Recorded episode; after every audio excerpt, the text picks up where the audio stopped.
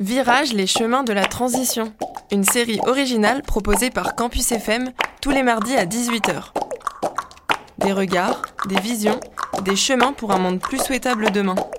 Différents formats, portraits, reportages, différents sujets, alimentation, justice sociale, transition écologique. The world is waking up. And change is coming, whether you like it or not.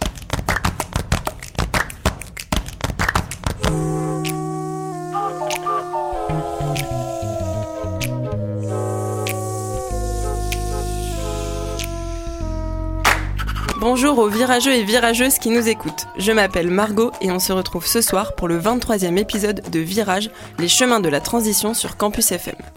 Si vous découvrez l'émission, ça tombe super bien, vous avez plein d'épisodes en attente. De nombreux épisodes et une panoplie de voix. La mienne, Margot, votre dévouée, et celle de Théo, Mathias et Pauline. Nous sommes quatre amateurs et amatrices, mais passionnés, et c'est ça qui compte. Si vous souhaitez rejoindre l'aventure le temps d'un épisode, nous serions ravis d'écouter vos récits et vos cheminements.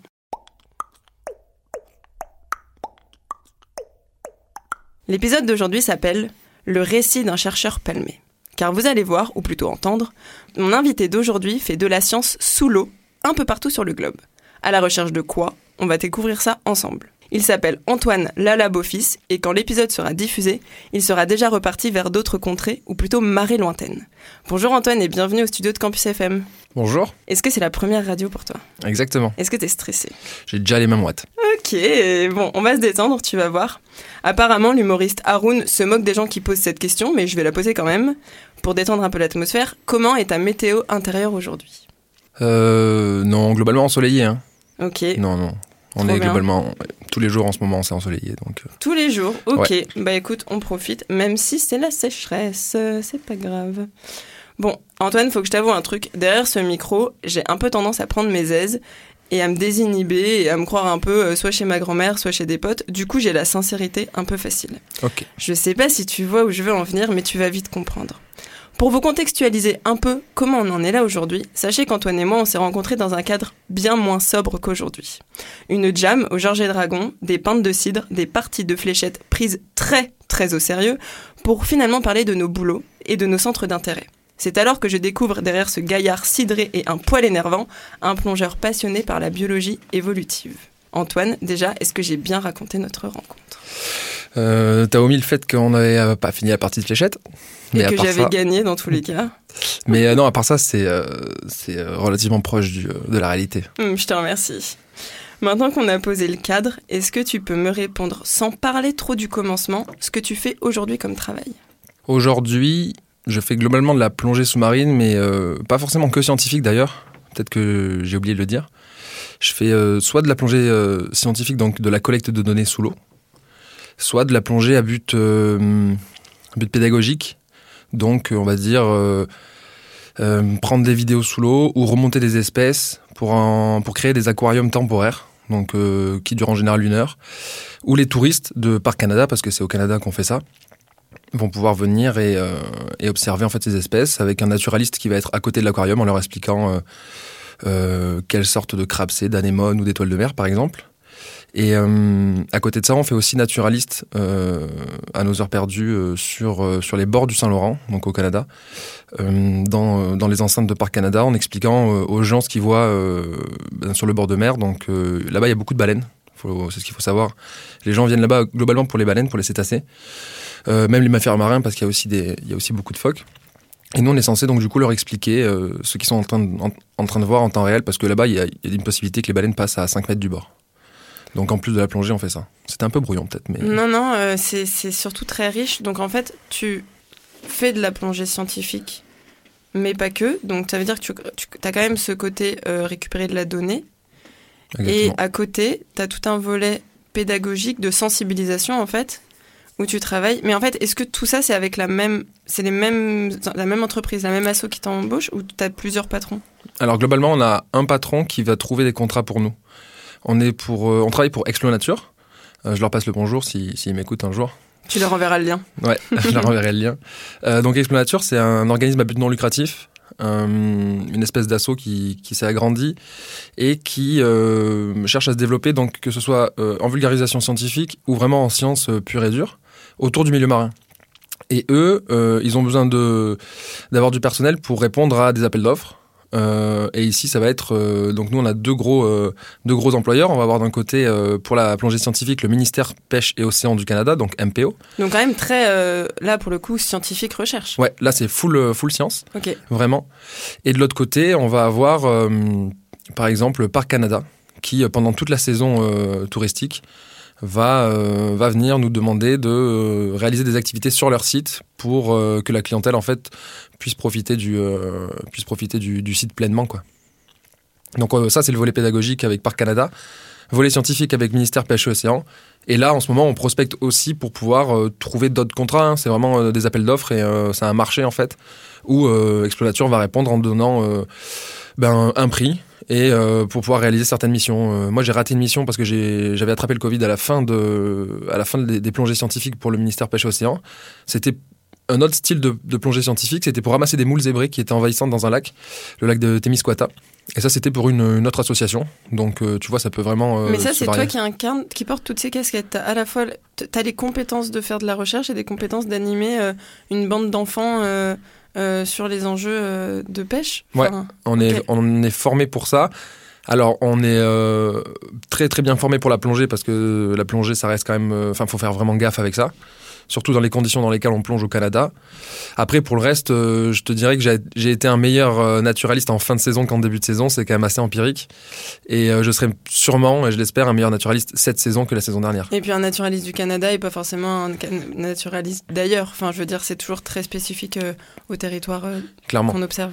Et justement, par rapport aux conditions de plongée, moi j'ai mon N1, mais quand même, on va dire que je suis une novice et que les personnes qui nous écoutent aussi.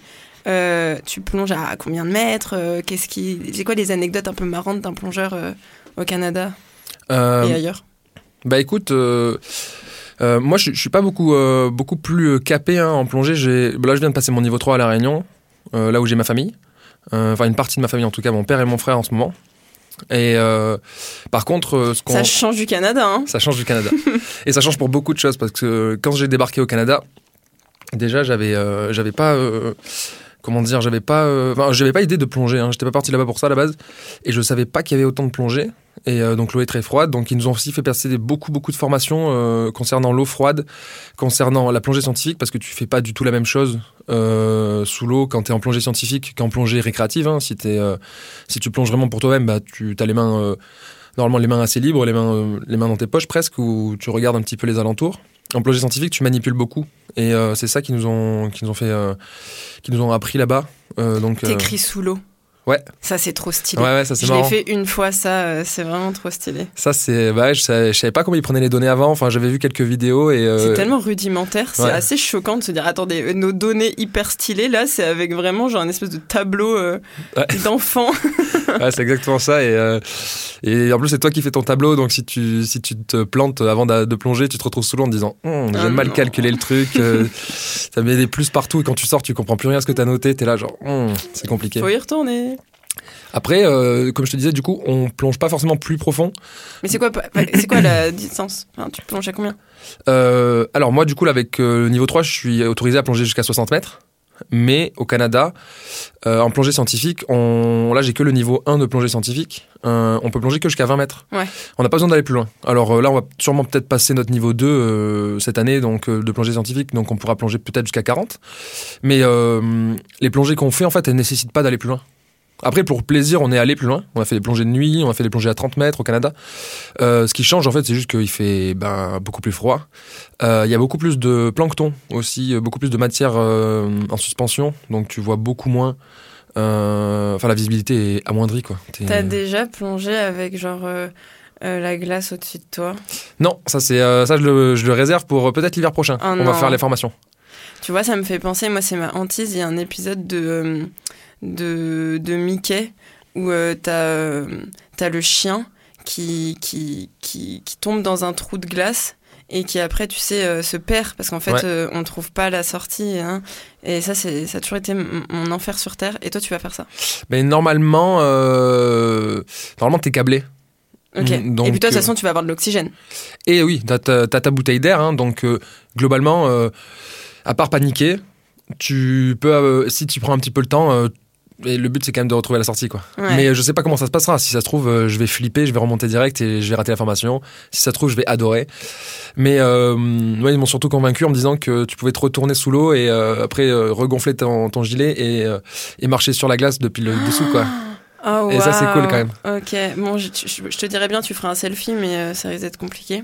Euh, ça dépendra du matériel qu'on a, mais euh, là j'ai mon collègue avec qui je pars qui vient de se faire offrir une GoPro pour son anniversaire. Si elle a assez de visibilité, euh, t'auras un selfie. Trop bien. Euh, ok, donc là, tu parles pas mal de retourner. Est-ce que tu peux nous dire un peu, tu vas où après Euh, Quand est-ce que tu repars Euh, là, euh, je reprends la saison. euh, donc, les- on vient de recevoir le mail aujourd'hui d'ailleurs, comme quoi parce qu'on est obligé de faire une, on est obligé de, re- de réitérer la formation de plongée scientifique chaque année au Canada. Euh, en France, c'est un diplôme que tu as et après, euh, normalement, c'est assez bon pour ça. Euh, au Canada, ils n'ont pas vraiment de certificat, donc il faut juste justifier chaque année que tu es capable de le faire, ce qui est pas trop mal non plus. hein.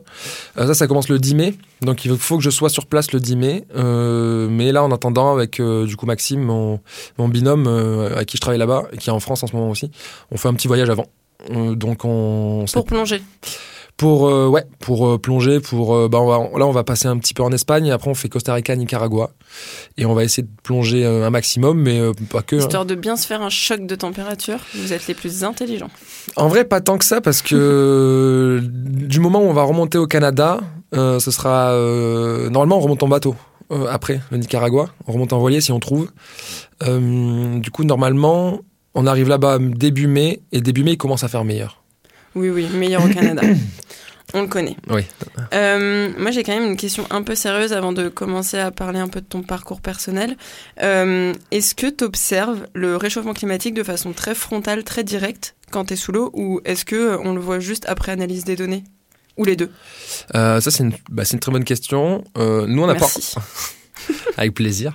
on a on n'a pas encore le recul là pour euh, pour voir ça parce que notre euh, notre plan de données là pour le MPO c'est que la cinquième année qu'on le fait. Mais tu sais, on peut parler euh, des plongeurs qui direct voient, je sais pas, soit plein de déchets, soit les coraux tout blancs, etc.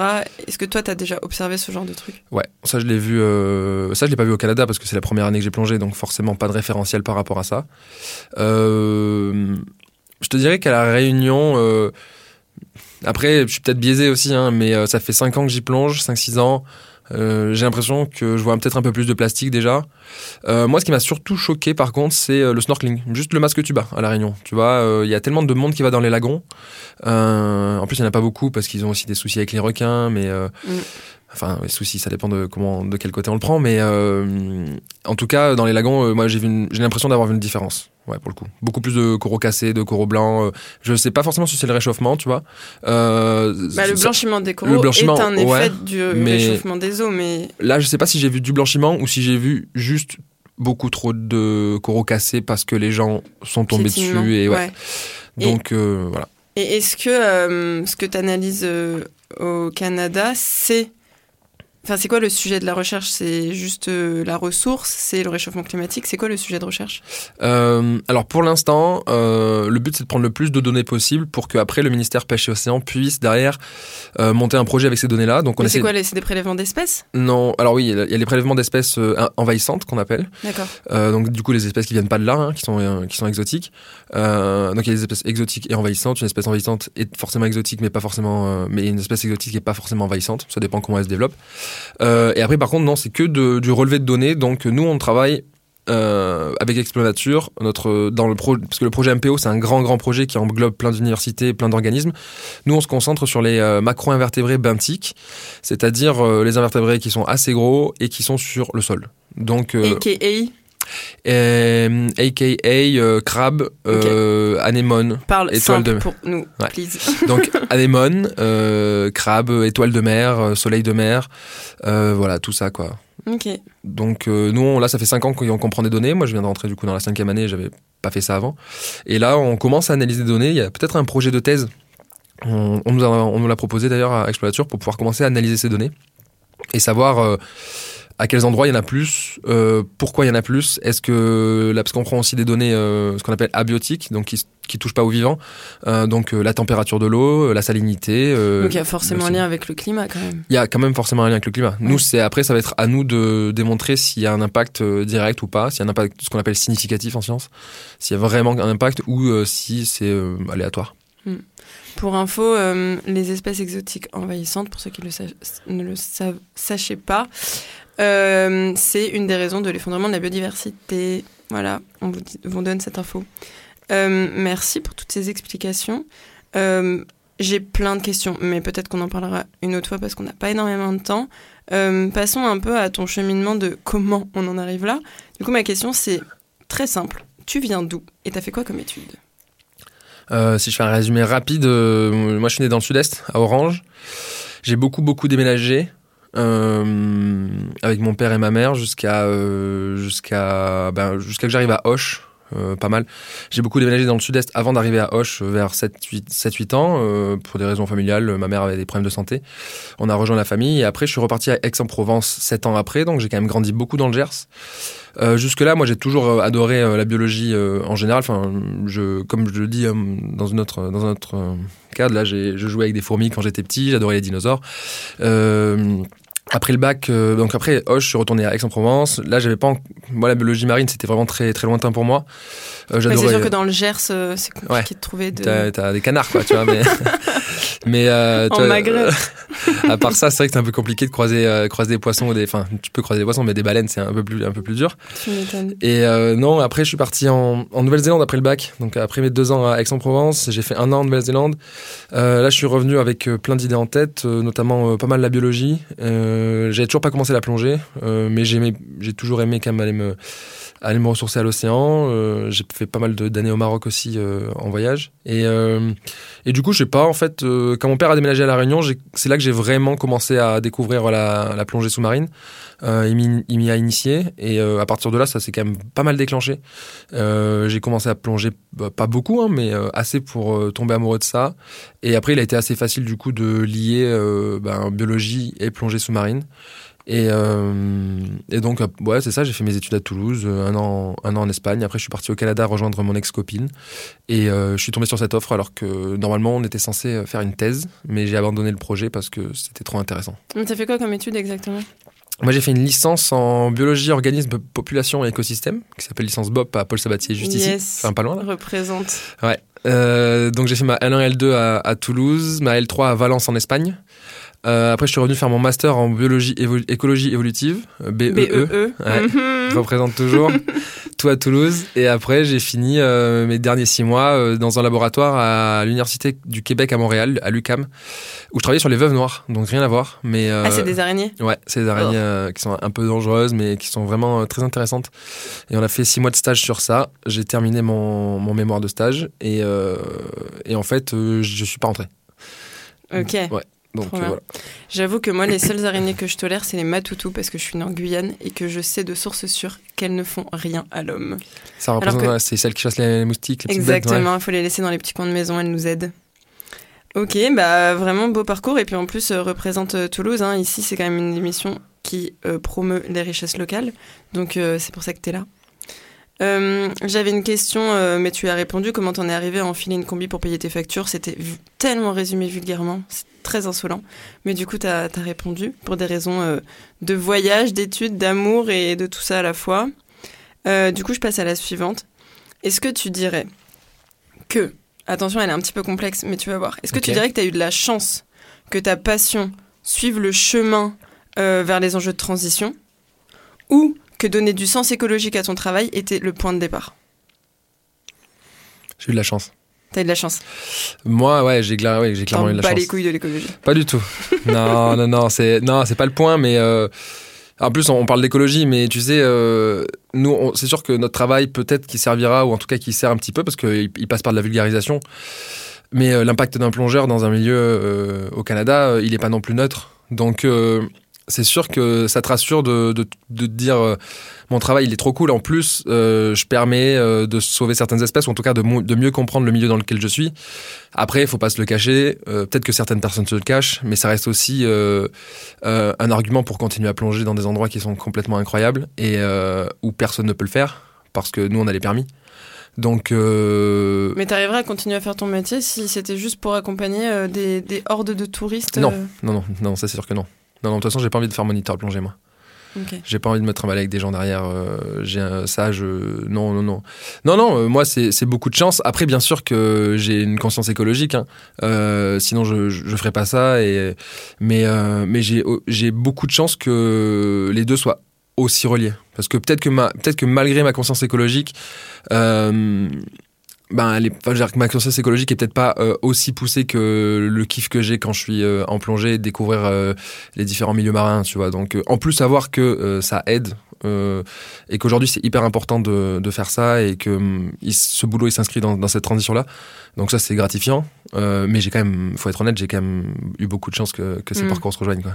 Après, c'est vrai que c'est souvent un peu le chien qui se mord la queue parce que si ça desservait la planète, t'aimerais peut-être probablement moins faire ce que tu Clairement. fais.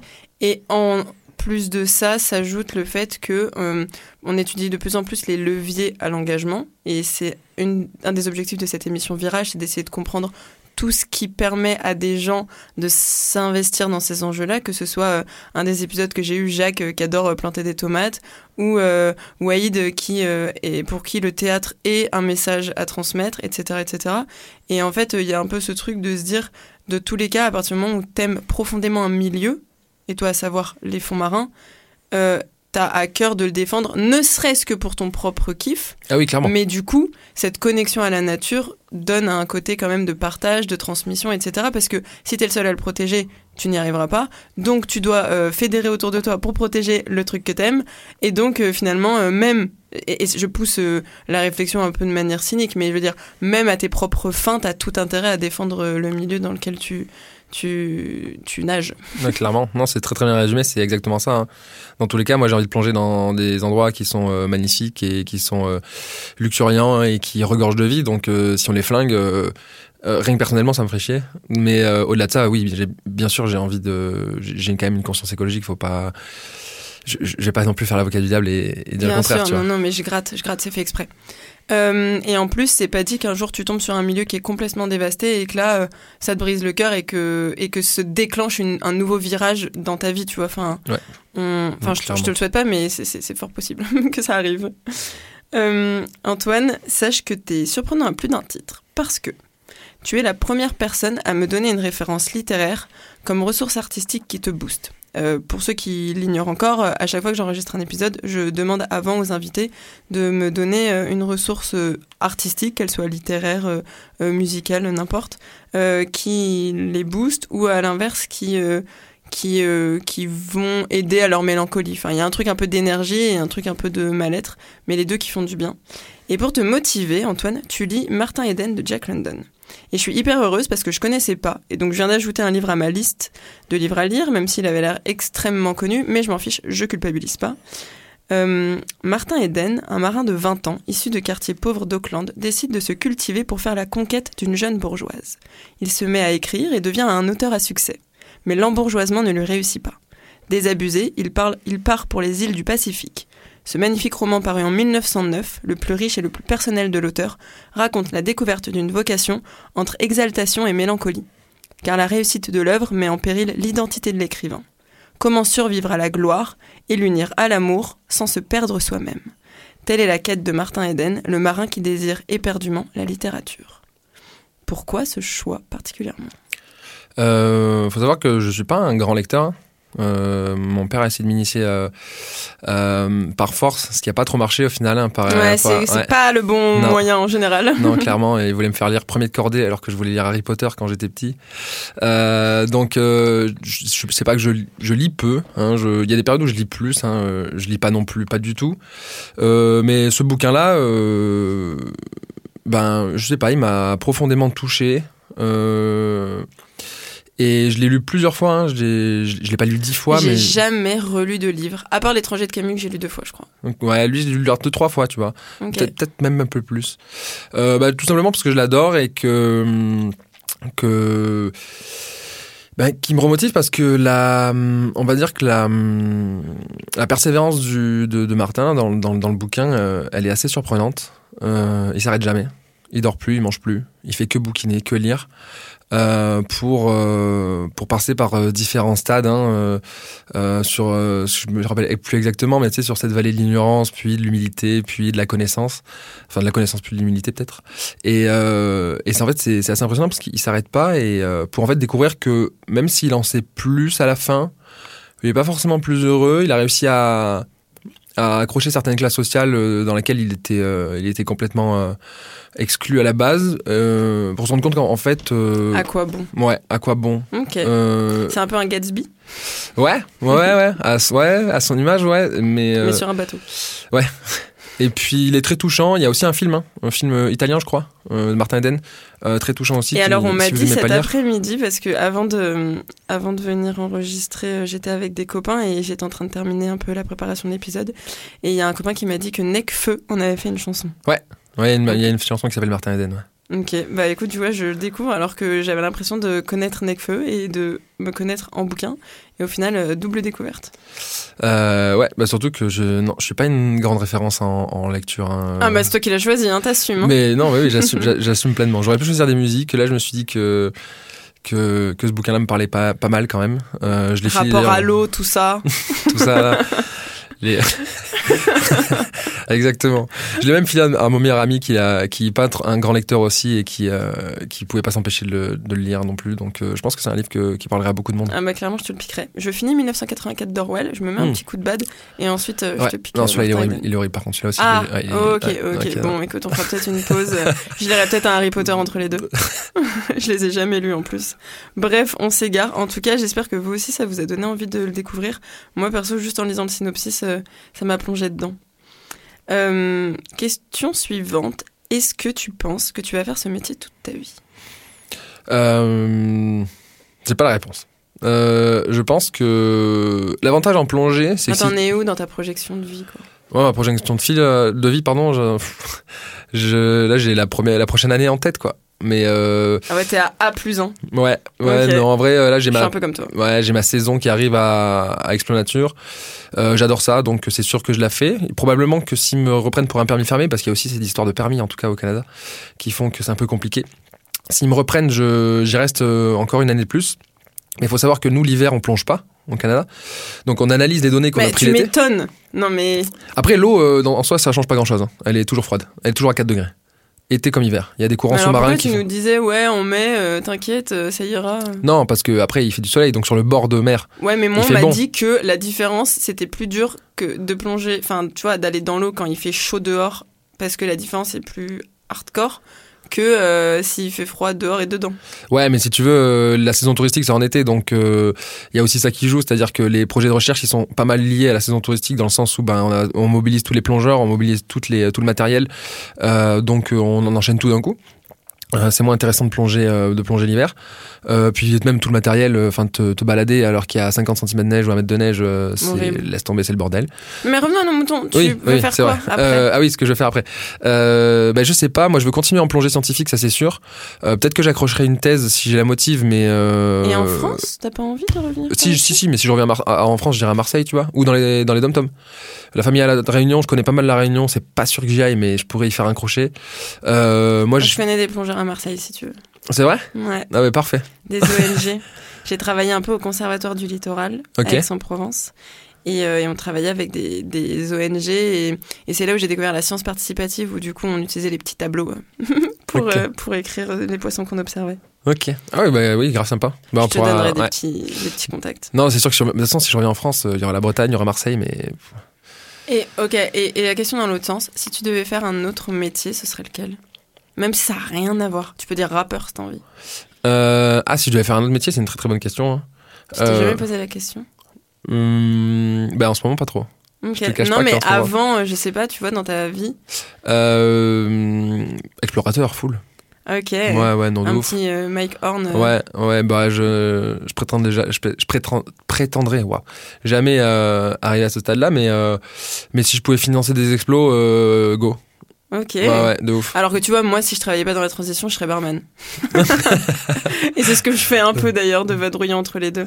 Mais barman, j'aimerais bien essayer par contre, avant de, avant de mourir, tu vois. Bah alors, euh, tu vois que t'en as des rêves. Non, mais oui, mais c'est-à-dire que moi, tu me mets euh, Non, mais tu vois d'autres vies, d'autres chemins de vie. d'autres vies? Ouais. Ouais, non, mais si, si, si tu parles d'univers parallèle, j'aurais pu. Non, pas d'univers parallèle. J'aimerais bien de- être rocker, Aujourd'hui, on être. est euh, dans une génération où on est en train de vraiment redéfinir ce que c'est que le travail. D'ailleurs, euh, hashtag réforme des retraites, les gars, on est là.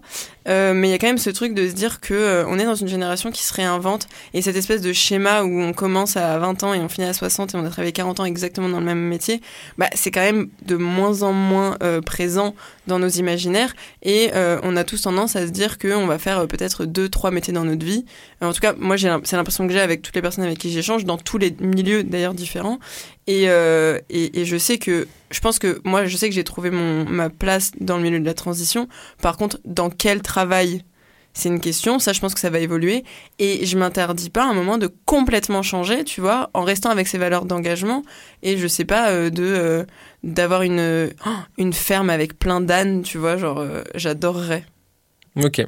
Par Ouais. exemple. Mais oui, non, mais oui, de- non, mais alors là, si tu pars dans, dans ce délire-là, j'adorais plein, plein de choses. Après, moi, euh, et t'en je- as un exemple là qui vient? Ah ben plein, plein. hein. Moi, euh, une ferme euh, pleine d'animaux euh, quand j'ai euh, 40 piges, ça me va très bien aussi. Si de temps en temps, je fais des missions de plongée, tu vois. Ouais, bah vas-y, on peut, on peut s'accorder. Hein. On va pouvoir monter notre petite ferme là. Je t'enverrai des contacts à Marseille. Et... D'ailleurs, j'ai des potes qui font ça. ânes. J'y vais ce week-end pour leur aider- les aider à planter des. Là. Ils ont une petite, bien. un petit village. euh, non, mais de toute façon, euh, ça y est, hein, c'est en train de devenir hyper cliché de monter sa ferme. Mais on est là et on adore. On continue. Euh, J'ai quand même envie, parce que euh, du coup, d'habitude, je passe qu'une des ressources qu'on m'envoie, mais comme toi, tu as choisi un livre, j'ai quand même envie de mettre de la musique. Et, et ça m'a fait beaucoup rire parce que quand tu fais la gueule, t'aimes écouter de la musique québécoise. Est-ce qu'on peut parler de chauvinisme, même si c'est pas ton territoire de naissance? Euh, tu pourras en parler quand j'aurai fait quelques années là-bas, peut-être, ouais. Ouais, mais quand même, c'est pas un hasard. Le mec qui fait Non, un an au Canada, il nous sort un son québécois, euh, tu Non, vois. Bah, j'ai pas pris l'accent. J'ai pris quelques expressions, mais je les ai perdues en, en revenant en France là. Bah, perlez, perlez. Mais euh, non, c'est plus un petit clin d'œil au, au Québec parce que cette musique, euh, elle me fait beaucoup rire. Bon, alors c'est. Attends, n'en en dis pas plus. Ok. Le morceau s'appelle J'en ai plein mon casse d'Émile Bilodeau. Je propose qu'on l'écoute et que tu nous expliques pourquoi après, parce que clairement, on va avoir besoin d'explications. Vas-y.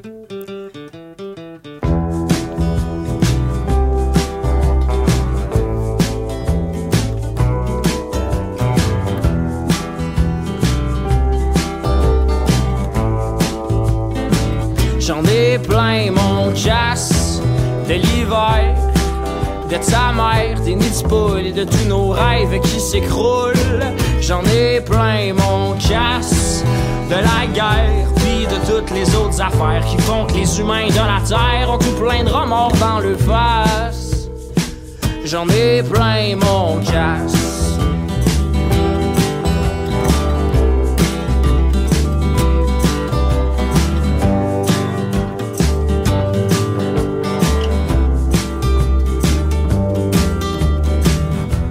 J'ai bâti ma vie comme on construit des maisons. La cuisine est partie et j'ai botché le salon.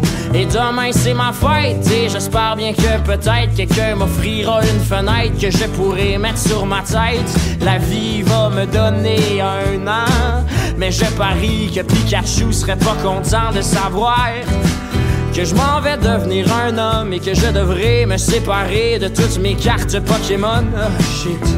Et j'ai des remords d'en face. Parce que aimer ça me fait faire des grimaces Comme celles qu'on fait quand on bouffe un citron. Mais je fais pas exprès, je suis peut-être juste un peu con. Ça me prendrait plus de temps et encore plus de rire. Et peut-être bien qu'à 100 ans Je pourrais encore me servir mon café crème ou bien du lait. Et puis je t'aime et s'il te plaît reste avec moi jusqu'à la fin Ou bien au moins en attendant le refrain. Et J'en ai plein mon casse de l'hiver, de ta mère, des nids de poules et de tous nos rêves qui s'écroulent. J'en ai plein mon casse de la guerre, puis de toutes les autres affaires qu'un artiste doit de dénoncer quand il va chercher son trophée. J'en ai plein mon casse. Monsieur, pouvez-vous me dire sans trop être furieux si j'ai le droit de partir de votre cours d'économie qui me remplit le coco d'ennui? car je suis sûr que l'offre et la demande pourraient attendre. Et si on prenait le temps d'en discuter avec monsieur le PIB, je suis sûr qu'il pourrait vous parler du fait que votre réalité est frette. La vie ne se résume pas qu'à l'argent, il y a l'amour et puis le temps. Ah, oh, il y a l'amour et puis le temps. Ah, ah, ah, il y a l'amour et puis le temps.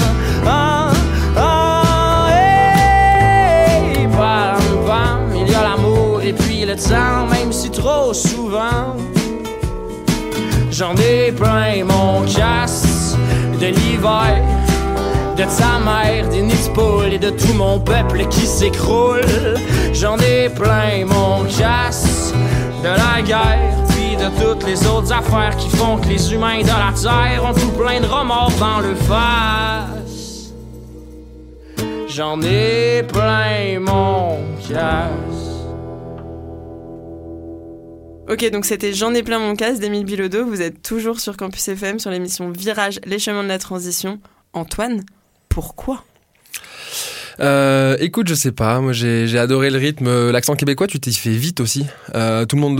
alors nous, en tant que Français, là, euh, on est un peu, euh, on est un peu des cons là, toujours se moquer. Et, euh, et en fait, en, en, en deux trois jours, c'est plus du tout drôle et c'est même euh, agréable à, à écouter. Ah, mais moi, tu prêches une convaincue. Ouais, parfait.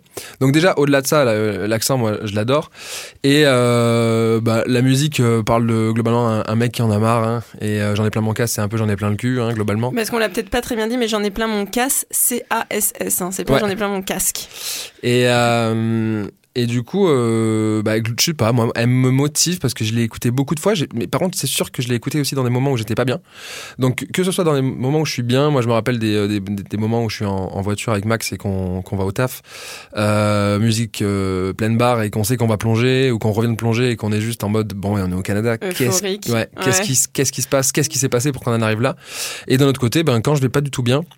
Je me rappelle de ce nouvel an où j'étais pas forcément très en forme. Euh, il était 6 heures du matin en même temps. hein. Mais, euh, Le mais, mec euh, nous donne les détails après. En fait, totalement logique. mais euh, ouais, j'avais euh, quelques peines d'amour, on va dire. Et euh, je l'ai mise et. Euh, Émile Bilodeau t'a réchauffé. le cœur. Exactement. Oh, waouh. Bah, merci beaucoup, Émile. Tu vois, t'as ce pouvoir. Antoine, merci beaucoup d'avoir participé à l'émission. J'ai passé un super moment. J'espère que toi aussi. Ouais, ouais, ouais, carrément. Merci beaucoup. Avec grand plaisir. Pour les personnes qui nous écoutent, vous pouvez re- retrouver toutes les références et infos de l'épisode sur le site de Campus FM, mais également euh, sur Spotify, Deezer, etc. via le nom virage au pluriel-campus FM. Vous pouvez également nous contacter ou suivre nos actualités sur les réseaux Facebook, Instagram et Twitter en cherchant virage au pluriel-du-bas transition. Et si vous avez envie de nous écrire plus longuement pour une idée d'épisode ou nous dire qu'on est absolument géniaux, nous avons une adresse mail virage au pluriel du 6 campusfm arobase mailo.com. C'est Théo qui se cache derrière et promis, il vous répondra. Mardi prochain, vous retrouverez Pauline pour parler de euh, on sait pas trop encore, mais elle sera là. Moi, je vous retrouve dans un mois avec Pareil, on verra bien qui, mais Virage, les chemins de la transition, c'est tous les mardis à 18h, un programme en partenariat avec l'Université de Toulouse et le Conseil régional d'Occitanie. À bientôt!